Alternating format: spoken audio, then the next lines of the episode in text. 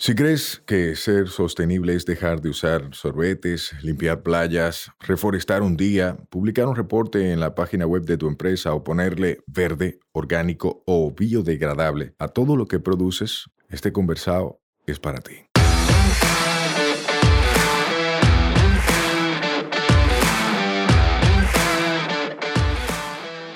Hola, somos Mibisai, los motores detrás de Tinglar y una vaina verde, y hoy vamos a tener un conversado sostenible. En cada conversado sostenible te ayudaremos a romper paradigmas y te compartiremos alternativas y herramientas para que acciones ya, sin excusas.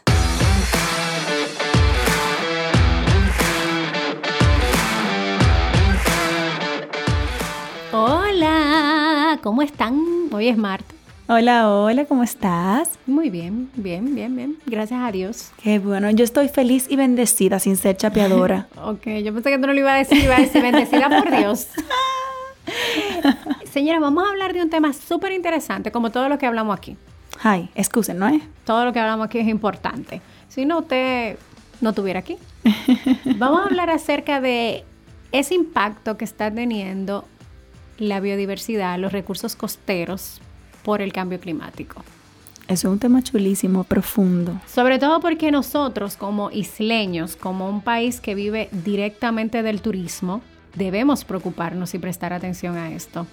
Totalmente, totalmente. Hay mucha gente que seguro, como me pasaba a mí hace muchos años y como le pasa a muchas personas que yo conozco, se creen que viven en masa continental y no que viven rodeaditos de agua. O sea, nosotros deberíamos vivir con un baño puesto abajo de la ropa de trabajo para irnos de un chapuzón. Sayuri, yo hice una encuesta hace un tiempo y la validó un estudio y varias encuestas que también ha hecho Rubén de Rich Chef. Es increíble que en República Dominicana haya tanta gente que no sepa nadar. Como yo, que me apunté en clases de natación porque me da miedo nadar. No, no, no, porque no es que tú no sabes, tú tienes miedo. Pero yo estoy segura que tu sentido de supervivencia, si pasa lo que sea con lo que tú sabes, tú lo logras. No, yo me meto al agua sin fondo, sea, yo nado. Exacto. Entonces, tú tienes una situación particular. Sí. Que yo también la tuve. Y bueno, dijo, ok, tengo que apuntarme en clase de natación para superar esto. Y después te buceó. Y después entonces ahora soy buzo y no salgo del agua y soy un pez, me tiro y toda la cosa. Entonces, hay varias razones por las cuales saber nadar. Sí. Una, porque cuando tú aprendes a nadar, entonces tú conoces otro mundo. Claro, una diversidad totalmente diferente. Diferente. Dos, porque vas a poder andar por los lugares sin temor a que te pase algo. Supervivencia, señores. Supervivencia. Tú te metes en un agua, no tiene que ser en una playa, en el mar o en un río. En una piscina tú puedes caer por un accidente. Exacto. Y no hemos visto un terremoto, ni, una, ni un maremoto, ni un qué sé yo qué moto, pero ¿y si llega? Claro. Y hay que nadar y claro. no sabe. No, nada es importante. Además que como ejercicio físico es de lo más completo que existe. O sea que... Entonces, ¿a dónde, ¿a dónde voy con esto? Nosotros estamos viviendo de espalda al mar. Nosotros estamos viviendo en una isla, pero no nos detenemos a mirar lo que hay alrededor de ella. Y el cambio climático, que es un fenómeno que, que bueno, ya la gente sabe qué, qué es, pero vamos a enfocarlo hoy directamente en el sector del turismo y en la vida marina y en la zona costera específicamente. Súper. Si en los últimos meses, desde el 2015 estoy oyendo esto, usted ha ido a una playa y le da un olor a huevo podrido, desagradable, no se puede bañar en la playa, hay playas que le han tenido que cerrar por eso, y usted ve eso, eso se llama sargazo. Sí. Y el sargazo es un problema ambiental. Sí. Pero se ha identificado luego de estudios que el aumento de los niveles de temperatura del mar han hecho que se multiplique, porque el sargazo es esta alga muerta, que entonces se vuelve muy desagradable porque tampoco hay cómo tratarlo. No se ha encontrado qué hacer con eso. Señor, el sargazo es eso marrón que estaba en las olas y en todas las noticias del mundo, girando, con todo además de la basura. Pero el sargazo era parte importante de todo eso porque es orgánico. Lo que pasa es que es tanta cantidad que no deja que se oxigene el agua debajo. Entonces, aparte del olor a putrefacción, a basura, a, a de todo, para no mencionar la palabra un chima fea aquí, también mata a las especies porque no hay oxigenación en el agua. Exacto, yo iba a decir justamente eso. Usted ve lo de, por arriba, pero usted no ve la cantidad de peces que están muriendo porque no le llega el oxígeno. Y de otras especies. Y de otras especies. Entonces, ese es uno de esos efectos que están latentes, que están ahí. Tú te vas a playas de la zona este y vas a encontrar. Hay una playa que se llama Guayacane, que yo iba mucho, que ya no se puede. Y estamos hablando aquí de la zona costera, pero me atrevo a mencionar, mío, solo un paréntesis pequeñito, que hay un tema, por ejemplo, en otros afluentes como las lilas en el Osama, que también están ahí por causas que no son naturales. O sea, estamos hablando de que hay una carga orgánica muy, muy elevada. Imagínense que hay más nutrientes de lo que se necesitan y como hay más nutrientes crece más. Entonces todo eso es gracias a nosotros como humanos que estamos depositando en un lugar que no es correcto todos los residuos orgánicos, llegan a los ríos, en los ríos se reproducen muchísimas especies que no deberían reproducirse en esa magnitud, matan las que sí viven ahí y eso sigue su camino hacia los mares. Todo lo que usted vea que está de más es porque hay un problema.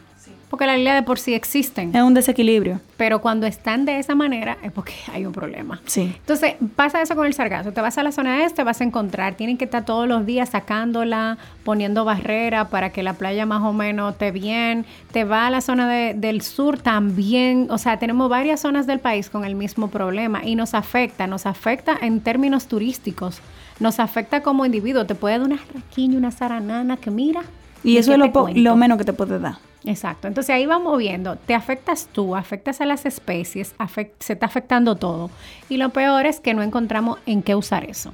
Sí, justo hablando de sargazo, justo hace unos, unas semanas nos escribió un correo el, quien está dirigiendo un proyecto que se llama SOS Carbon, eh, que están trabajando haciendo colecta de sargazo, han diseñado una tecnología para recolectarlo eh, y se lo, sacan de ahí, hacen una disposición adecuada y están incluso evaluando alternativas de qué hacer con el sargazo, cuál es su poder calorífico, si es para generación de energía, cuál es su forma de compostar, si es para producción de, de abono. O sea que se están evaluando muchas alternativas. Sin embargo, el problema que todo el mundo sabe que existe con el sargazo es su nivel de sal es muy salado y para todo lo demás hay que tratarlo antes de hacer cualquier cosa con él hablando de que está en el mar. Si tengo un río hay que ver también el nivel de contaminación que tiene para saber qué tú vas a hacer con eso que ya está contaminado.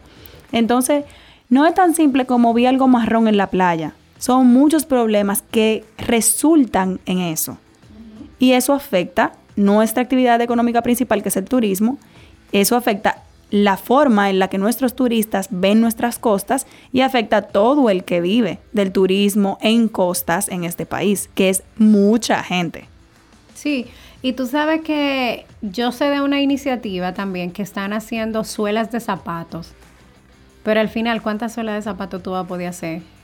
Contando con todos los océanos del mundo que están en esa situación. Sí, al final estamos, buscando medida paliativa al resultado y no a la causa raíz. Exacto. Hay que solucionar eso.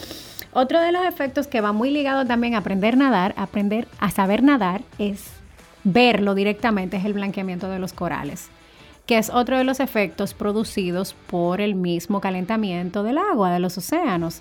Entonces, tú no tienes la oportunidad de ver eso a menos que tú vayas a bucear. Claro. Te lo pueden contar, pero si tú no tienes, si tú no haces eso, tú no lo vas a ver como un gran problema. O sea, yo escuchaba sobre el blanqueamiento, el blanqueamiento, sí, sí, es un problema, tenemos que salvar los corales, sí, hasta que yo lo vi. Claro, tú puedes verlo en internet para que tengas una idea más o menos, pero la verdad es que es impactante cuando tú estás en el agua. Y tú lo ves ahí. Sí. Y tú dices, conchole, lo que yo estoy haciendo está matando eso. Sí, y estamos hablando de calentamiento, o sea, ustedes saben, aquí no vamos a romantizar un tema como el calentamiento global. Sin embargo, hay muchos de esta, o sea, hay mucho de esto que es cíclico. Hay muchísimos estudios que hablan de eso. Hay muchas cosas que se han dado y se van a seguir dando históricamente a nivel de los tiempos. Sin embargo, se ha demostrado que nosotros como humanos tenemos un rol determinante en la aceleración de todo lo que estamos viendo y de todos esos cambios grandísimos. O sea que nos toca poner atención y nos toca ver qué podemos hacer nosotros. Cuando digo nosotros, hablo de nosotros como gobierno para establecer políticas que nos ayuden en el proceso, nosotros como industria para evitar que cualquier tipo de residuo que nosotros generemos resulte en afectar aún más y nosotros como consumidores. Al final, ¿dónde estoy disponiendo mis residuos? Sean esos orgánicos o inorgánicos. Otro de los efectos, así rápidamente, es la pérdida de la línea de costa. Fíjate que de todo lo que estamos hablando, bueno, estamos hablando del efecto en el ecosistema marino, o sea, en, la línea de costa. Eh, lo estamos segmentando totalmente. Y mira todo lo que hemos dicho. Otra de las situaciones que se está dando es la pérdida de la línea de costa. Sí, que puede pasar o eso o lo contrario. O lo contrario. Erosión o sedimentación. Exacto. Tú vas a Boca Chica y tú te vas a dar cuenta la diferencia que hay entre el pedacito de playa que tiene verde profundo y toda la otra línea de costa. Porque ellos, con el tema de la siembra de manglares, en esta línea han recuperado muchísimo. Pero tú te vas a todo lo otro y tú te vas a dar cuenta que ahí no hay dónde caminar. Sí, señores, es terrible. La verdad, si no tomamos medidas, es evidente. O sea, no estamos diciendo que es un problema insolucionable, pero estamos diciendo que es un problema evidente. Y tiene solución. Exacto. Tiene solución. De hecho, Hay factores que nosotros no controlamos, que son cíclico-ambientales, pero hay Pero otros otro que, sí. Hay otro que sí. Cuando tú vienes con la depredación de manglares, entonces tú estás quitando esa protección. Estás exponiendo. estás exponiendo Claro. y le estás quitando la casa a muchísimas especies que nacen ahí. Gracias. Entonces, es una línea, señores. Es que por eso fue que empezamos la conversación de esta manera. Cuando tú vives de espalda a eso, tú no te enteras. Sí, mira, y en este tema que Miosotis ha traído hoy, me encanta el tema porque hay mucha tela por donde cortar. Aquí yo le quiero dar una, dar una recomendación como que breve para que se lleven tarea para la casa. Cuando usted salga de este episodio hoy, o si lo está escuchando, puede ir simultáneamente y buscando en las redes sociales, Grupo Jaragua y Sepse. Búsquenlos para que aprendan un poquito más, porque ellos están haciendo estudios específicos en temas que tienen que ver con esto sobre todo con el área de mangles, para que aprendan un poquito más. Y CEPS está trabajando unos proyectos con Costa en Samaná. Hay muchos otros proyectos, pero le dejo esos dos para que empiecen a buscar un chima de información. Sí, yo le agregaría que se busquen también a Fundación Verde Profundo, búsquense también a la gente de Fundemar. Fundemar, que está haciendo un trabajo lindísimo Sí. de protección de flora y fauna. Eh, hay muchas instituciones que están trabajando por esto y que de hecho la gente puede ser voluntaria si así lo quiere. Entonces, es solamente que nos involucremos, pero no queremos irnos dejándole esa mente así, nada más en cosa negativa. O sea, hay muchísimas cosas que se están haciendo para que, para paliar eso que ya pasó. Algo que a mí me gusta mucho en el sector turismo y es que hubo una zona de los primeros destinos en desarrollarse que cometió muchos errores. Y ahora los nuevos emergentes están tratando de no cometer esos mismos errores. Sí. Y los que cometieron el error, parece un trabalengua, pero tiene sentido, están tratando de solucionar esa situación Claro, de remediar lo que causaron. de remediar. Y de hecho existe esa terminología en medio ambiente, remediación, Remediación. ambiental. Sí. Y hay varias cosas que se están haciendo y varias cosas en las que usted se puede involucrar. La siembra de manglares, hay varios proyectos, digamos Boca Chica, en Manglares de Bajo Yuna, que es un área protegida, está en Sánchez, Samaná. CEPSE tiene un proyecto lindísimo de recuperación de zona de manglar. Eh, um, otro proyecto súper lindo que hay también de, de recuperación de línea de costa y de siembra de manglares en Samaná.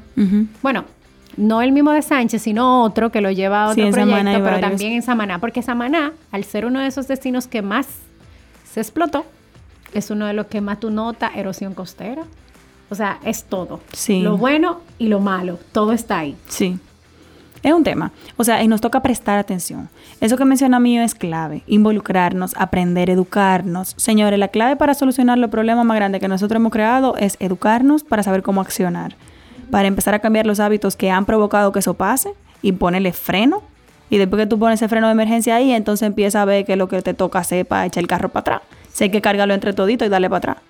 Sí, y, y tú sabes que es un tema que me apasiona mucho porque he visto también otros proyectos, como es el caso de los guardianes de la Bahía de Manzanillo en Montecristi, que dijeron, ok, mira, no vamos a capturar pez loro, vamos a hundir ese barco en esta zona, que ahora se convirtió en un punto de buceo porque ha nacido muchísimo arrecife por ahí y no vamos a cortar manglares. Y aunque ahora en la pandemia, pues la cosa se ha visto difícil, ellos iban súper bien en términos turísticos. Le daba más dinero pescar, eh, perdón, le daba más dinero recibir turistas que pescar. Eso pasa muchísimas veces. Lo que pasa es que, oigan algo, el que está echando día para su comida de día a día no está pensando en migrar. Esa no es la dinámica de la conversación. Y ahí me encanta un término que en estos días, sobre todo Día de la Mujer y no sé qué, se utiliza mucho y se explota mucho, que es privilegios. Nosotros, que somos privilegiados en muchos de los aspectos, empezando por la educación, somos los que tenemos que enseñar que hay otras vainas que existen. Si tú sientas a un grupo de pescadores y tú le dices, mira, ¿cuánto tú te ganas al mes? Tanto. ¿Qué tú estás pescando? Tanto. ¿En qué cantidad de tanto? Ok, con esta actividad tú te vas a ganar lo mismo o más y no vas a tener que pescar. Y no vas a tener que durar el día entero en alta mar. Y no vas a tener que ponerte de tal color de tanto en el sol. O sea, y vas a dignificar mejor tu trabajo, mejor tu familia, va a crear otras fuentes de empleo, de empleo alterna, porque al final el pescador sale, pesca y revende de una vez. Pero cuando es turismo, esos turistas compran, esos turistas comen, esos turistas llevan souvenir. O sea, hay un dinamismo mayor en la zona. Lo que pasa es que tiene que venir alguien, tenemos que venir nosotros a decirles que eso existe. Igual que un pescador que pesca de chinchorro, que tira red y coge hasta lo que no ha nacido, matando la biodiversidad de esa zona. ¿Tú crees que ese pescador lo hace porque dice, porque decidió, voy a destruir el planeta? No lo hace por eso, lo hace porque esa es la técnica que conoció y ese es el tipo de red que tiene. ¿Y quién va a hacer una inversión para comprar otra red, otra red que tenga hoyo más grande? No, y nadie, nadie con hambre piensa.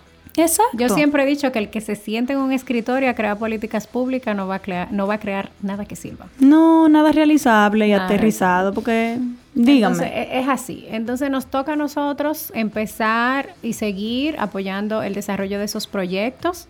Nosotros nos beneficiamos de que eso esté funcionando, de que eso esté en salud, porque nos encanta viajar, porque nos encanta hacernos fotos lindas, nos encanta divertirnos. Pero si nada de esto está en salud, se puede. No, y también que nos quillamos muchísimo cuando salen fotos en revistas internacionales y hacemos crítica de todo. Bueno, es otro tema. Eh, Nos quillamos muchísimo. Es otro Entonces, tema. así como nos- Tengo mis versiones sobre estas fotos, pero bueno. Nosotros en una vaina hicimos el post evaluando todo eso. Pero lo que digo es, así como nosotros nos quillamos por vainas que pasan, también nos deberíamos empoderar de que cosas no pasen. No, y no espera que nadie publique nada. Yo vivo publicando. o sea, nosotros tenemos que resolver nuestro problema nosotros. Exactamente, apropiarnos del problema. No esperar a que nos den por el pelado o que haya una injusticia de un, te- de un tipo de otro. Es un problema que está aquí y es un problema que nos toca resolver. Señores, y voy a dejar, a propósito de que esto va muy vinculado al turismo, quiero dejar un mensaje que siempre lo digo. Si usted va a una comunidad y no usa un guía local, no está aportando al desarrollo del turismo sostenible. Eso no tiene quizá que ver con lo que estamos hablando de cambio climático, pero sí tiene que ver con que últimamente en las redes sociales se han estado evidenciando gente que se ha muerto, gente que se ha accidentado porque va solo, porque cree que giman y se conoce los senderos. Entonces quiero dejarle ese mensaje. Por favor, vaya con un guía de la zona. Y tiene que ver totalmente, porque el guía de la zona es el que te va a Bueno. llevar a este tipo de destinos. Sí, totalmente. Vaya con un guía de la zona, deje de ahorrarse esos 500 pesos y preserve su vida. O sea, queremos que todo el mundo haga turismo interno, pero que lo haga de manera responsable. Y eso implica también que sea responsable. Sí, vamos a involucrar que la comida da para todo. Por favor, Bye un bye. besito.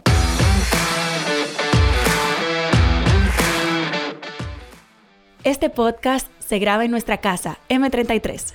M33, somos de tu mundo y te entendemos.